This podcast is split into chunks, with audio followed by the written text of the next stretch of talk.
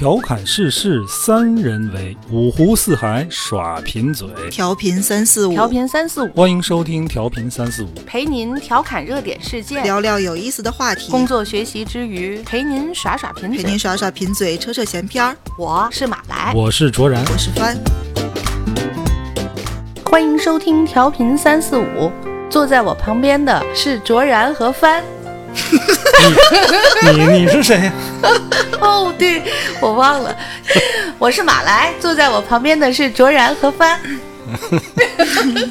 嗯，大家好，今天想聊一个比较纠结的事儿，很困扰。最近看了很多热搜的东西，都是马来跟帆给我看的，看得我就看得我一愣一愣的。我也被颠一愣覆上过。我也一愣一愣的，什么事儿？马来给大家说说。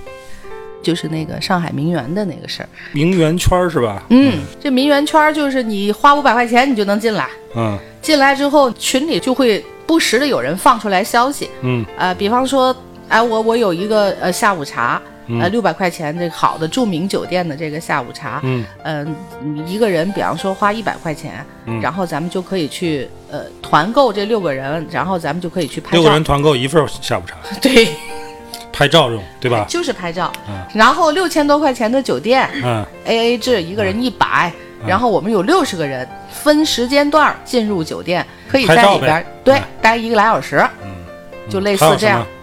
嗯，还有团什么团包、团名包、侈品的包奢侈品的包。嗯，最夸张的是团袜子，嗯，袜子也团啊，奢侈品袜子也团，它不是团购，它是用来去租。租啊，对，去拍照，租。这是一个众筹啊，嗯，这这是一个共享啊，共享经济啊，新兴的产业链儿。嗯很刷三观啊，这这是一个事儿，还有一个事儿是今天翻给我看的一个抖音上的这个东弟弟诈骗，它啊是算诈骗吗？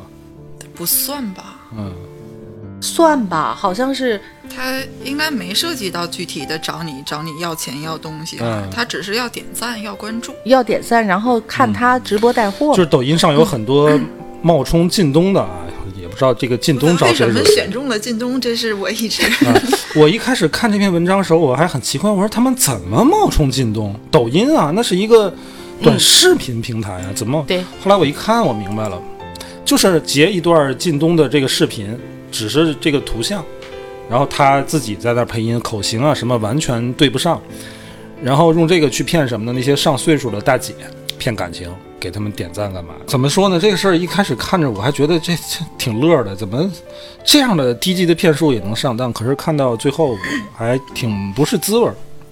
这些大概得有六十岁上下的大姐啊，真是付出真情实感。嗯嗯，给那些骗子的留言，你看完之后很心酸啊。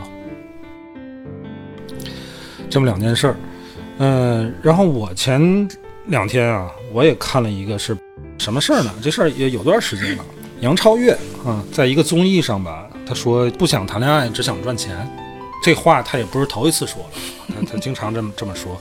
但是问题是，这事儿上热搜之后呢，新浪综艺在这个微博上发起了一个投票，他问你觉得事业和爱情哪个更重要？他给了四个选项，这四个选项，第一个是事业啊，经济独立、自由更有安全感；第二个是恋爱大过天，可以为了爱情放弃所有；第三个是两者都要兼顾，都要努力经营；第四个是其他。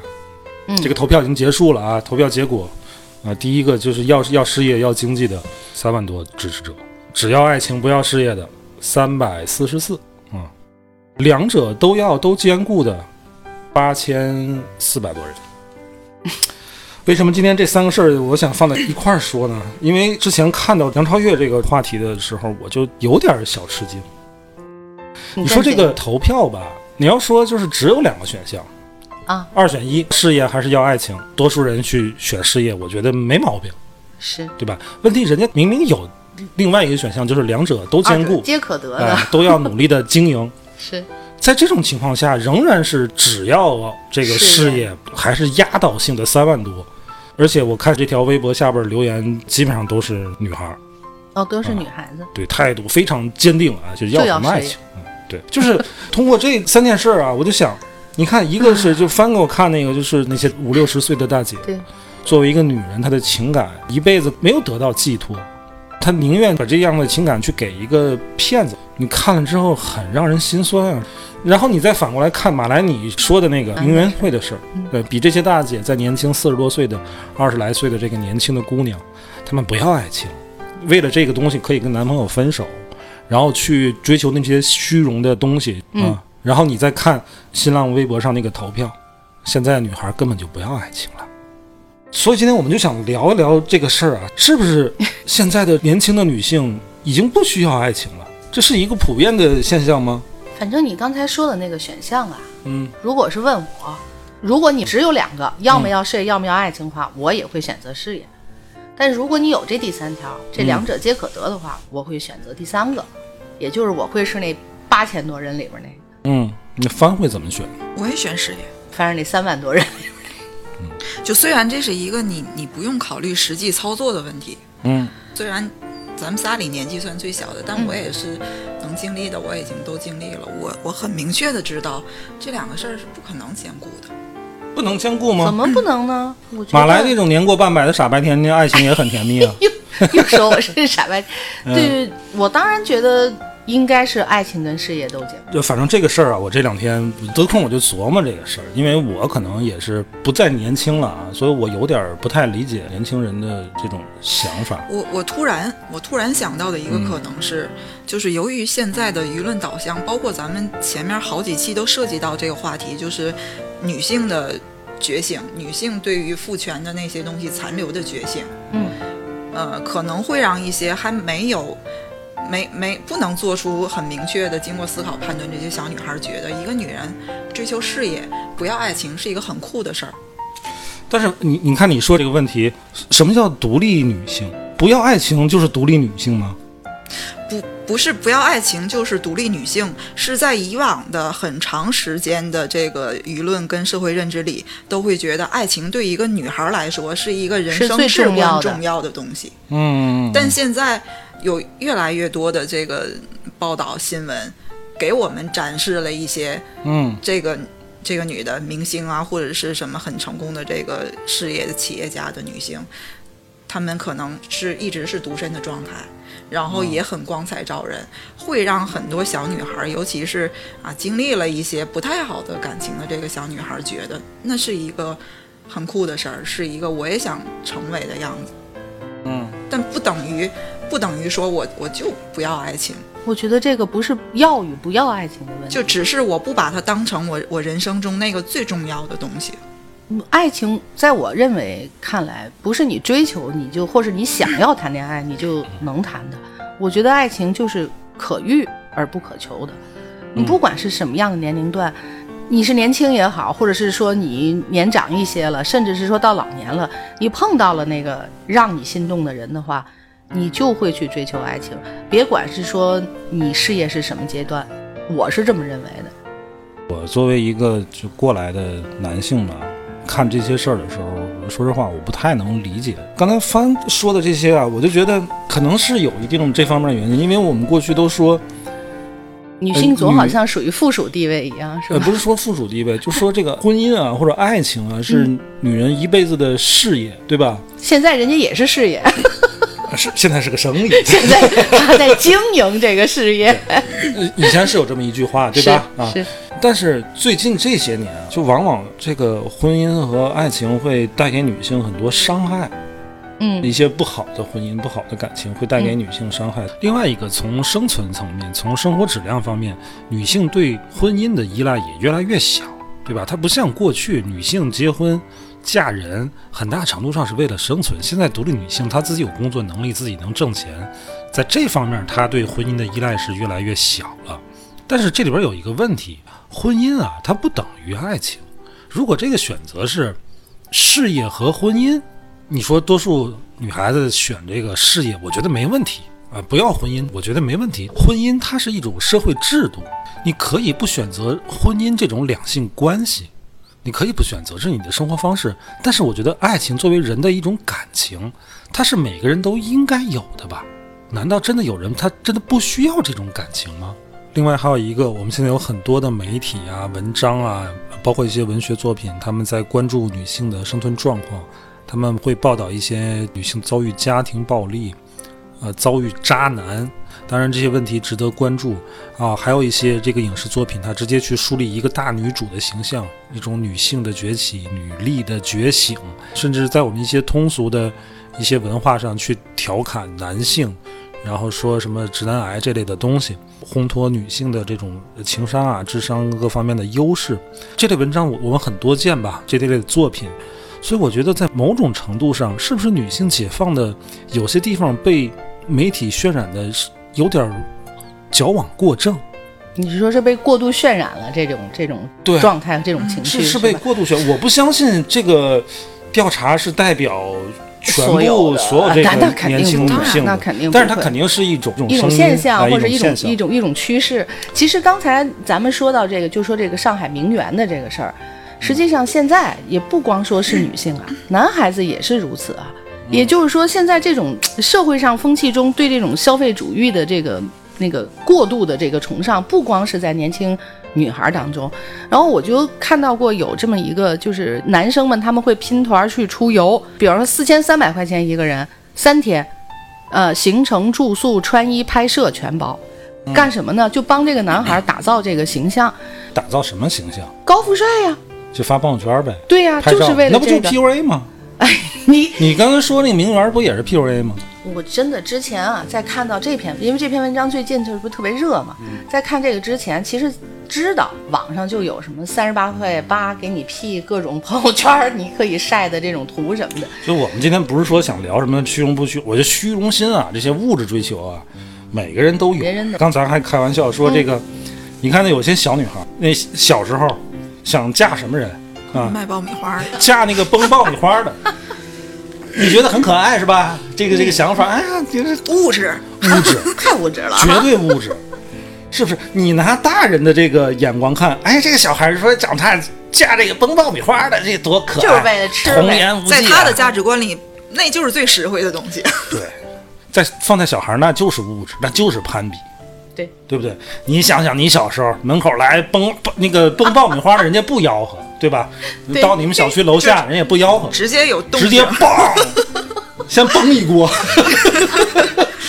然后哎呀，崩爆米花的来了，然后你就得缠着你妈，妈，我在崩爆米花，你们，我看你像个爆米花，崩什么崩？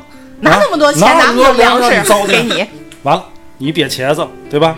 扫眉打眼的就就就回来，得不到的，得不到就就在骚动。然后你，然后你看见你们院儿其他的这个小表啊，不是小表，其他的小朋友，对吧？拿着盆儿，端着锅啊，有大米的，有这么多的有棒粒儿的棒棒子粒儿的，人家去排队去羡。慕死人有我没有，你你是不是羡慕嫉妒恨，对对吧？你是不是想，我将来我就我就我就嫁给一个崩爆米花的，我就不给你们崩，对不对？这是不是物质？对啊，你从小人就有这种物质这种欲望和需需求，男的也是啊，对吧？你看，我记得小时候我弟嗯啊，那阵儿他还很小。过去那个九十年代有一个呃香港啊台湾的热播连续剧叫《昨夜星辰》，啊，昨夜的昨夜的星辰，里边有个女主角叫邱素云，啊，邱多好素云呀！啊，怎么了？你弟弟喜欢我弟从小就是长大就要娶邱素云，励志要娶，从小就看脸，对吧？现在男的不看脸吗？对男，所以啊，你看男的从小就看脸，女的从小从小想要物质。哦，你你你指这都是人的天性，是啊这两个例子本来举得好。本来为没什么，但是这个东西就是过度的话还是这么过的话，我就觉得我真的不太敢相信。真的，这个社会这个时代不需要爱情了吗？人们都说爱情它是个奢侈品哈，它到底是不是个奢侈品？那奢侈在哪儿？我还强调我那个观点，所谓奢侈啊，咱们就是拿我的这个认知上讲，奢侈是什么？特别贵，你买不起，称之为奢侈。我觉得对于爱情来讲，它就是可遇不可求，它不是你追求就能有，不是你想有就能有，更别提说你爱情不是你想有，想有就能有。不是这么唱的，你一天乱唱。我就是觉得可遇不可求。你就说帆现在，你不信你问帆，你说帆现在他说了，我不，我我我我可以不要爱情，我可以去只是追求事业。但是现在如果他碰到让他心动的那个男生呢，他一定还是会陷就是入爱情。你觉得你还有可能，或者是你期望还再次能遇到让你心动的人吗？嗯，我有啊，我我从来也没放弃过这件事儿，就是有好多人会跟我聊，嗯啊，你说是不是还是得找一个？我我从来也没说过我不找了，我后半辈子就就也不打算结婚，也不打算再谈什么姑娘，我从来也没有这么说过。我一直说的就是 这个事儿我不强求，嗯，就是有就有，没有我也觉得没有什么。挺正常，能接受。就是你不排斥它，但是它这个事儿的重要程度是不在你的这个，对它嗯，它不是我的必需品，不不是我生活的一个必要条件。你看现在可能翻的这种想法，就代表有大多数大不能说，咱不能说大多数啊，一部分就就是还是有相当一部分女性的这种想法。你知道我为什么说大多数吗？就因为我是是大多数身边吗嗯，我身边特别多，就是比翻小的，嗯呃，跟帆同龄的，甚至比帆大的，就是现在处于就就是尤还是其是我们这单身的个种三十阶段的话岁，嗯真的呃会比较很多容易有这种想法。嗯很多，嗯就是 我不反不会去抵触，嗯但是我也不会努力的去追求，嗯比较安之若素这么一个状态。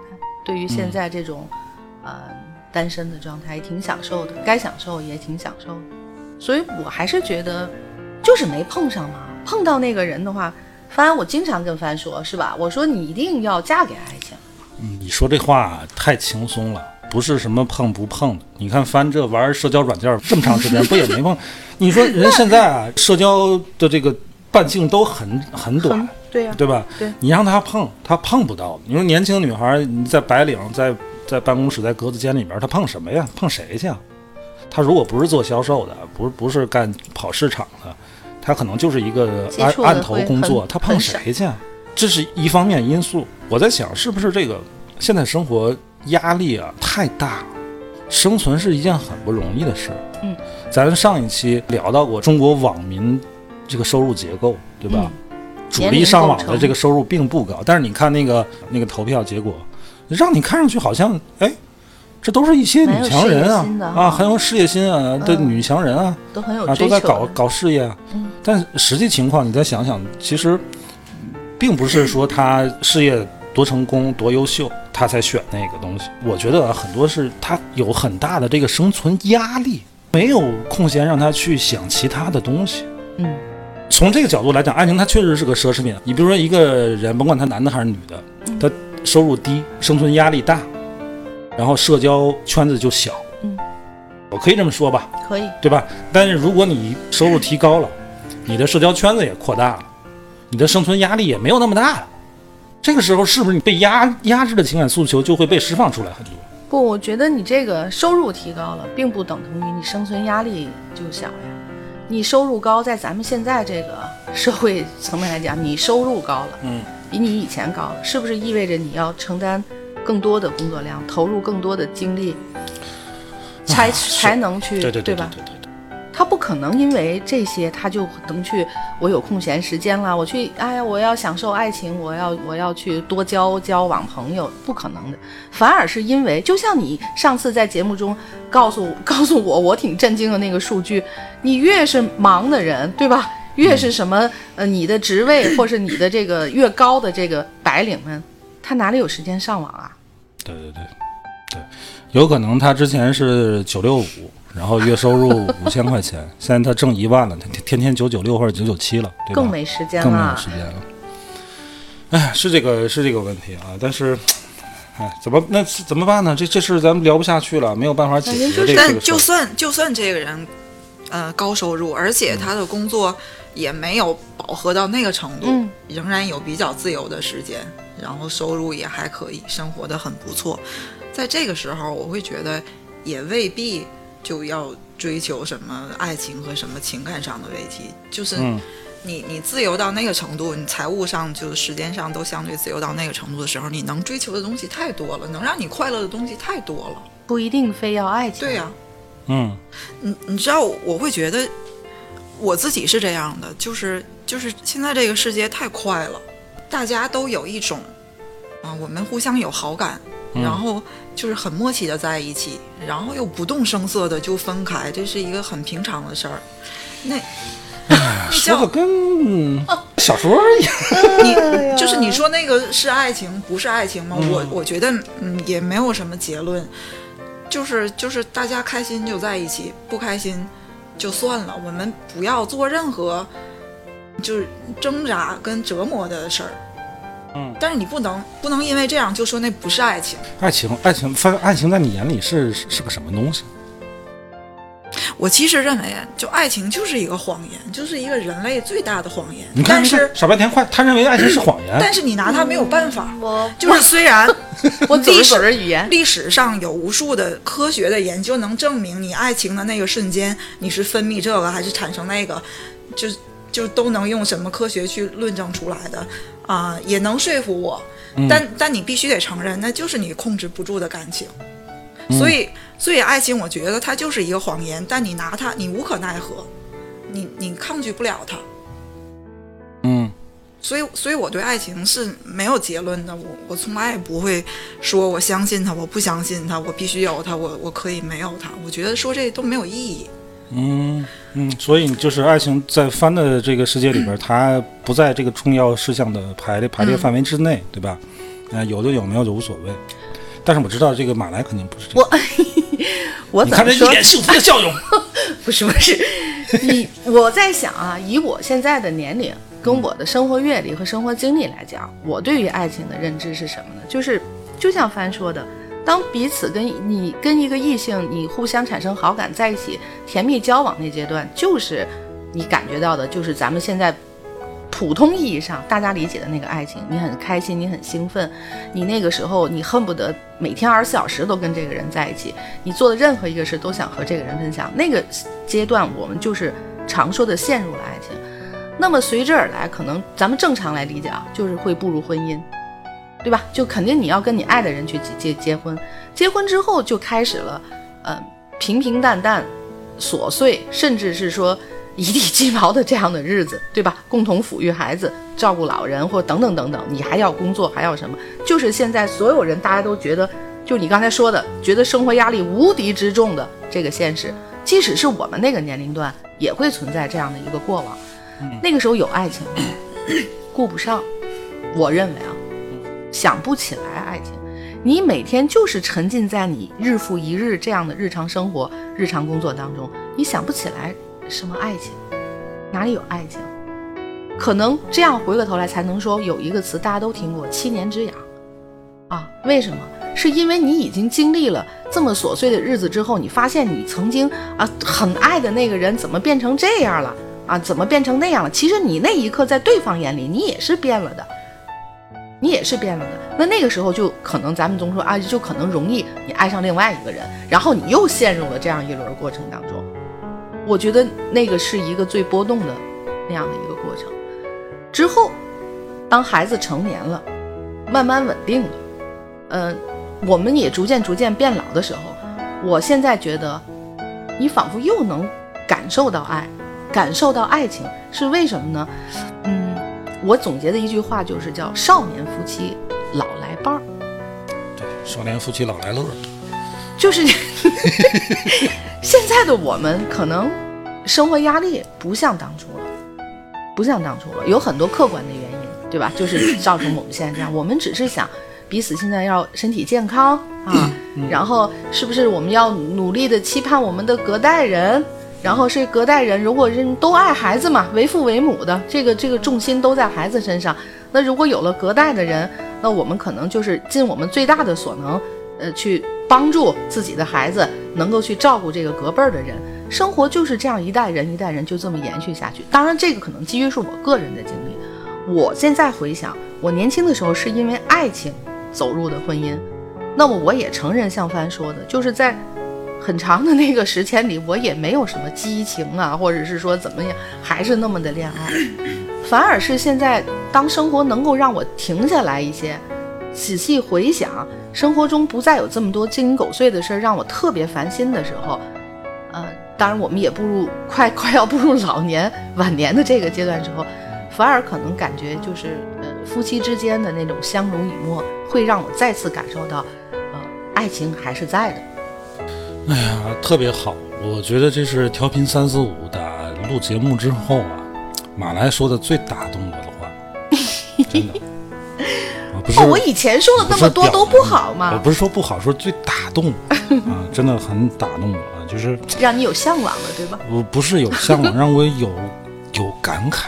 嗯你们你和帆两个人嗯差了二十年的女性，二十多对吧？嗯，除了性格上有差异，这个年代的差异，可能也是你们对爱情感悟差异的这么一个体现，没错。对吧？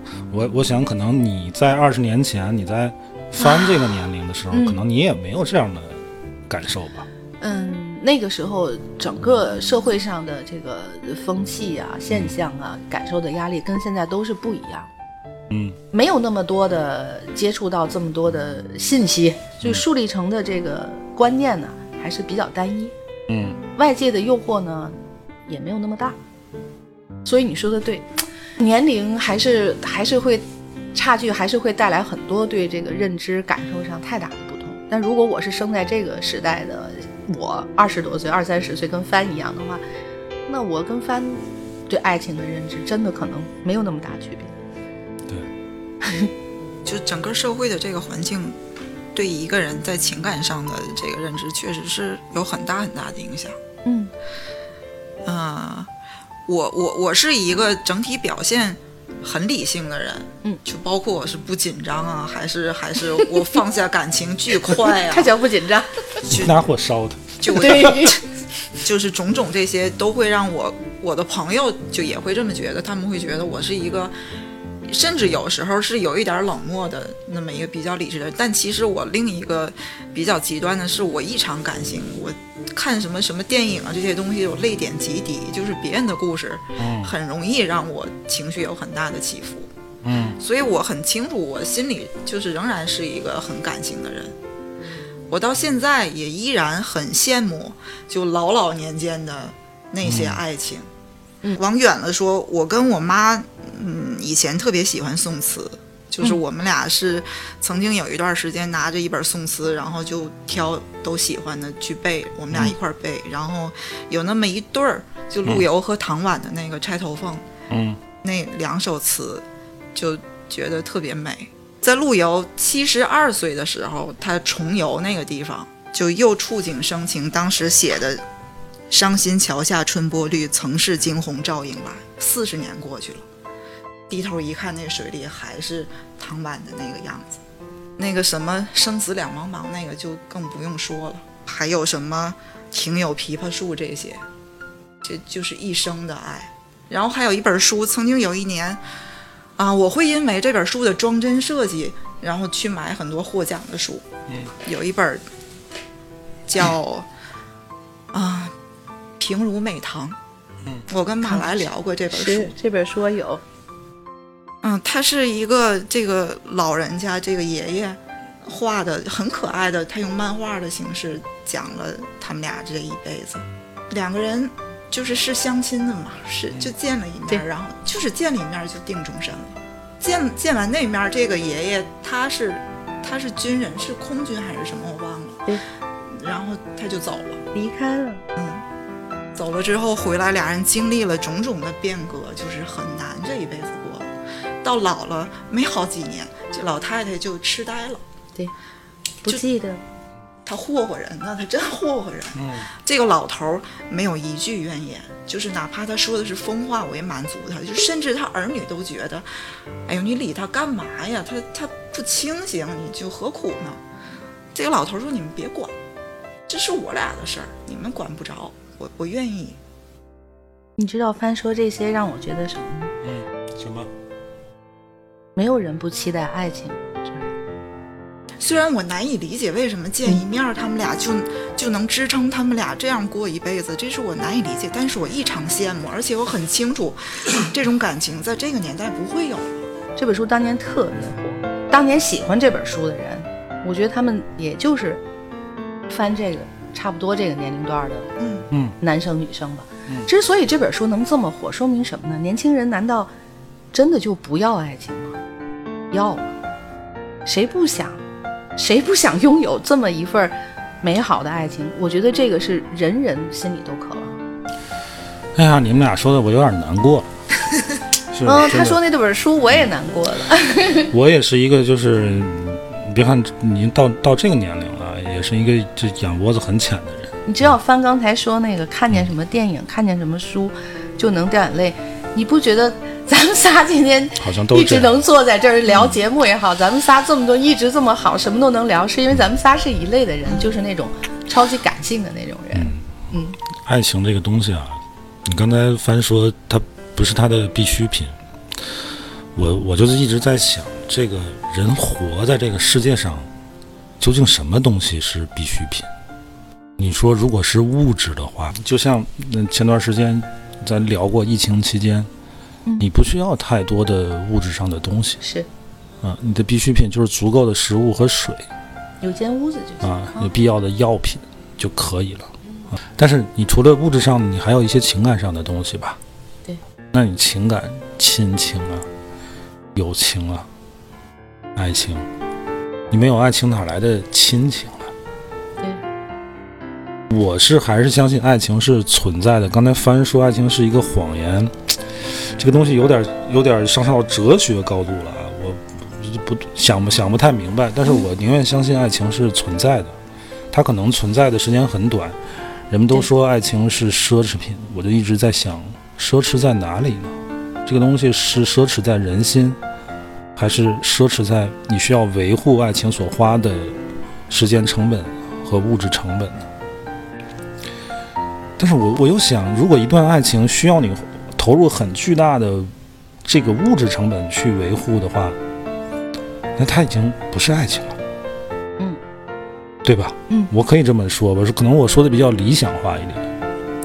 所以我们要要承认，爱情它其实在，但是它可能很短暂，它可能在你们俩刚认，就像马兰你刚才那说的，一开始有，人到中年被一些鸡零狗碎的东西天天去割伤你，你没有闲暇的时间去维护你们两个人的爱情，他可能那个时间他就不在了，他就走了。嗯，那等你们这个环境又改变了，嗯，岁数大了，没没有那么大的压力了呀，可能爱情又又回来了来了。，对吧？所以我我是相信他，他跟你的人处的外部环境和年代和时期是不一样的。嗯，所以你看，杨超越他就说，他说好工作不好找，但是男朋友什么时候都可以找。这话说的也没错，对吧？可是当你我就想，当你想要爱情的时候，他不一定就能来，他即便能来，你说为什么啊？我们经常看到那种爱情题材的影视作品也好，或者怎么怎么也好，它不是发生在年轻的时代，就是发生在暮年，对吧？嗯，为什么？你很少有人去描述中年的爱情吧？少，它太不美好了，是不是？可能少哈、为什么？就因为你没有其他的羁绊啊！你年轻小孩儿上学的时候，经常会产生那种非常纯挚的爱情，为什么呢？因为他还没完全进入社会啊。你校园里的爱情多纯粹啊！嗯，你到老了，风花雪月都看透之后呢，那个爱情可能又更更透彻了，对吧？对嗯。所以就是你，你杨超越，你是你说你随时都可以找男朋友，可是当你，哎，怎么说呢？十几岁当学生的时候，情窦初开那个感觉，跟你二十多岁 两个人情投意合、怦然心动感觉是不一样的。肯定不一样你错过那个就没有，他不会再来。啊，是你十几岁、二十多岁，你奋不顾身去爱一个人的时候，等你到了四十多岁，你是没有那种能力了。再也不会，你不会，你即便你爱上一个人，你也不会再有那种爱的能力了。对，你错过了就是错过了。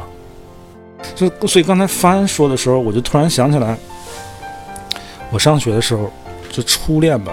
嗯。那，那那时候我也是一个就什么都感觉不到的这么一个一个小孩儿，就有女朋友，但是可能很多的时候会容易伤人啊，怎么样？嗯。我就记得他有一次我，我也不知道怎么就伤害到他了，他就给我写了一封信，还是托他们这个同宿舍的女生给我的。这信里其他写的什么呢我都忘了，但是就有一句话，我现在都记得。他说：“一个女人最终的归宿还是婚姻。”当时是我们就十九二十岁左右的样子。你知道我当时看到这句话我什么感受吗？吓是人呢，紧张了。吓我一跳！太吓人了。我觉得这句话说的太他妈吓人了肯定是觉得害怕，他他我很害怕，肯定害怕了。我完全没往这方面想根本。就没往那上想。当然，我也从来没想过跟他分开，是但是也也从来没考虑过这个事儿，弄成这样，还早还早，吓死我！然后劝退了就。吓着了。可是我是这多年之后再回想起来之后，他说的没毛病了，我就想，那个如果我这个有时光这个倒流的倒话流的话，我即便真的时光倒流回那个，可能我还会做同样的选择，对呀、我还会同样去那个时候看到那个是年轻的你 那啊，个那么那么说我会害怕，不是不是现在的你。对，不是那个时候不懂那个爱情在哪儿，但是你不懂。可是翻回去看，如果就是有上帝视角的话，我能看见当时我拿着那个信的时候，我就觉得我小林手里拿着一份爱情，你被这个爱情吓到了，嗯，对吧？是这样。所以为什么就是年轻的时候那个爱情你很难有完美的收场，然后你就影视作品描写的也是，最后都是错过的，都是错过的。只有到了这个你到了暮年的时候，你身体也不行了，你所剩的时间也不多了，然后你才什么都明白。你中年人走到中年那段，你又没有时间去体会它，去维护它，全是全是伤痕，全是鸡零狗碎的东西。嗯啊，又说的沉重起来了。我我其实会觉得你，你说爱情是是奢侈品，其实是因为，就可能可能这一生过来都是这样，你的每一段感情，你都会认为那是爱情，但是每一段你也都到后来会不确定，这真的是我这一生就是那个最爱的人吗？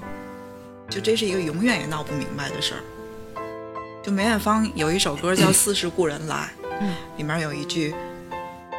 但凡未得到，但凡会过去，总是最登对。就是你你没有你 你你没有的那个东西，就就人就是这样。就是人这一生，你不可能只爱一个人，对吧？嗯，这种情况就经常会有人问你最爱的是谁啊？这个是很挑事儿。这这这这就是一个无解的问题。可是你知道我怎么想这个问题，我也回答过。当然，我老婆没这么问过，但是我自个儿问过我自己。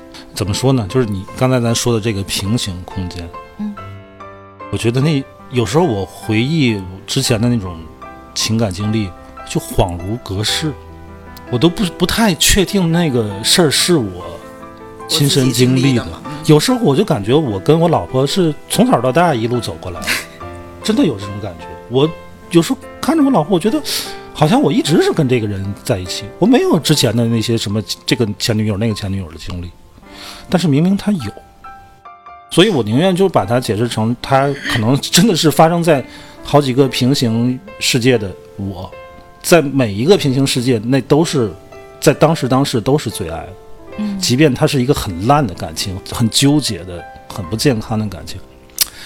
我不知道我这么说你们能理解我？能明白，嗯，我真的是明白你想说的这个。刚才你就说到不同的年龄段里面，可能真的是年轻时候形容爱情的东西和我们感受爱情的机会也比较多。我是觉得翻刚才说的，他现在代表的真的是现在的社会现象啊，就是我就是现在这样，我会对爱情我保有期待，我也很认同。所以就是，爱情如果是人生的一个，它如果不是必要必需品的话，它应该是个加分项吧？嗯，我觉得你这个你这个论点说的特别好。对，就你的人生是否过得充实呃、有意不一定义，非得是否有，精彩，但是有了会很美好，会更美好，是这样。是吧？嗯可是，往往这种加分题都很难。对呀、奥数你你这样你这样一说，让我想起来，我上学的时候只要有附加题，我就从来没做过。是个有的人可能这一生他自己那个一百二十分钟之内的题他都做不完，都不会做，然后就根本就无暇去顾及那个加分项。过去为什么爱情很美好？过去的试题很简单，对呀、是，对吧？但是也有啊，像那些被靳东哥哥骗了的那些嗯，那些老阿姨老大姐们，是因为哎呀，那个文章我真的看到最开始看，我还觉得真的太搞笑了，一开。始是大家都是觉得，哦天，怎么还有这么傻的人，嗯抱这种心态看到最后，我心里挺难受的，就是会心酸。就是很就是很心酸。我给大伙儿读一读一段那个大姐的被被骗感言啊，真的看到最后我就都说不出来话来了。他这篇文章是这么写的，他说他们都成了这些中老年妇女无处安放的情感寄托。很多这个评论区都是一些中老年妇女表达对东弟弟的爱慕与爱恋。你看这么说的。这个阿姨说：“弟弟，你在说什么呀？姐姐哪有那么好？姐姐只是一个上了岁数的人。沉默弟弟那么喜欢姐姐，啊，承他应该想写承蒙，哎，承蒙弟弟那么喜欢姐姐，很高兴。谢谢谢谢我的弟弟。然后还有一个写，其实姐一直在偷偷把弟弟放在心里，因为姐姐长在农村山沟沟里，脏兮兮的，姐姐所以不敢叫你当做我的亲弟弟。”很害羞。现在听到弟弟说这句话，姐姐活着大半辈子已经满足了，很心酸，嗯，真的很心酸。嗯，就是被采访的那个那个阿姨嗯是姓黄吗？还是姓什么？她她有一段说，她说我怎么办呢？我的人、我的心、我的善、我的美，就都被他唱出去了。嗯，就是完全是这以身相许，就不知道他以为两个人两个人定了什么终身呢？嗯。所以你从这个角度，你觉得爱情还是一个加分题吗？就变成了必须一样。嗯，如果它只是一个加分题的话，这些阿姨们为什么会，呃，说出那么让人心酸的话？我觉得我我们会觉得那是一个加分的，或者是说它是一个可有可无的，是一个非必须的，是因为我们得到过。可是那些阿姨没得到过。嗯我觉得是这样。嗯，她从来没所以呢，所以我觉得它还是一个必须的吧，对吧？精彩的好的爱情可能是一个加分的，但是 这么说也不太对啊。我觉得就是帆说的那个有道理，从来没有得到过，得到过。嗯就因因为没经历过，所以所以爱情在这些阿姨眼里就是好的，就嗯全是好的。嗯，然后经历这么一次，如果他们知道了这个真相的话，就就。那也缓不过来了，到这岁数经历。不再相信爱情啊，反正也没有过啊，好好惨。又想到你上次咱们节目说的这个上网人的年龄、嗯呃学历结构啊，然后收入结构，你看看这些被骗的老阿姨、老大姐们，不是骗他们的，这个学学历跟收入也不怎么样么样，所以他只在，但是你不得不说，咱们为什么刷不着这个，啊，是呢。对吗？咱们在这种所谓大一点的城市里面，一线二线城市，你看得到这种东西吗？你看不到，而且你看见了，你分分钟你都能举报，你又打幺幺零了，这个靳东是假的，你一定会这么干的。连真靳东我都不喜欢。我如果看到这个，我直接反手一个举报，真的。对吧？嗯所以说还是跟所有的这些原因，哎，你不觉得咱们说的就跟一串连着的一样都能连续剧嘛串下来，嗯全都连听。不明白的就听我们上期节目。哎呀，今天话题有点不开心，嗯爱情是一个很美好的事儿，怎么被咱们聊的成这？有点儿成就。嗯，去订炸鸡吧，就录完节目吃炸鸡，咱们三个开心一下。没别的事儿了。嗯，行了吧？嗯好吧，嗯，就聊到这儿吧啊，就感聊到这儿，聊到这儿，我们三个人意犹就是感未慨下尽嗯因为爱情这个事儿本来也也没法下什么结论，下，每个人有你每个们爱怎么着人的感受怎么着吧。物质啊，爱情啊，大家自己去分析吧，看看自己就还更想还是要哪个。还是我们以前提到过的，希望年轻人就是在在这个年纪就应该去谈恋爱，就是去享受爱情的美好，以耍流氓为目的的去谈恋爱，不要想那么多。不要真耍流氓。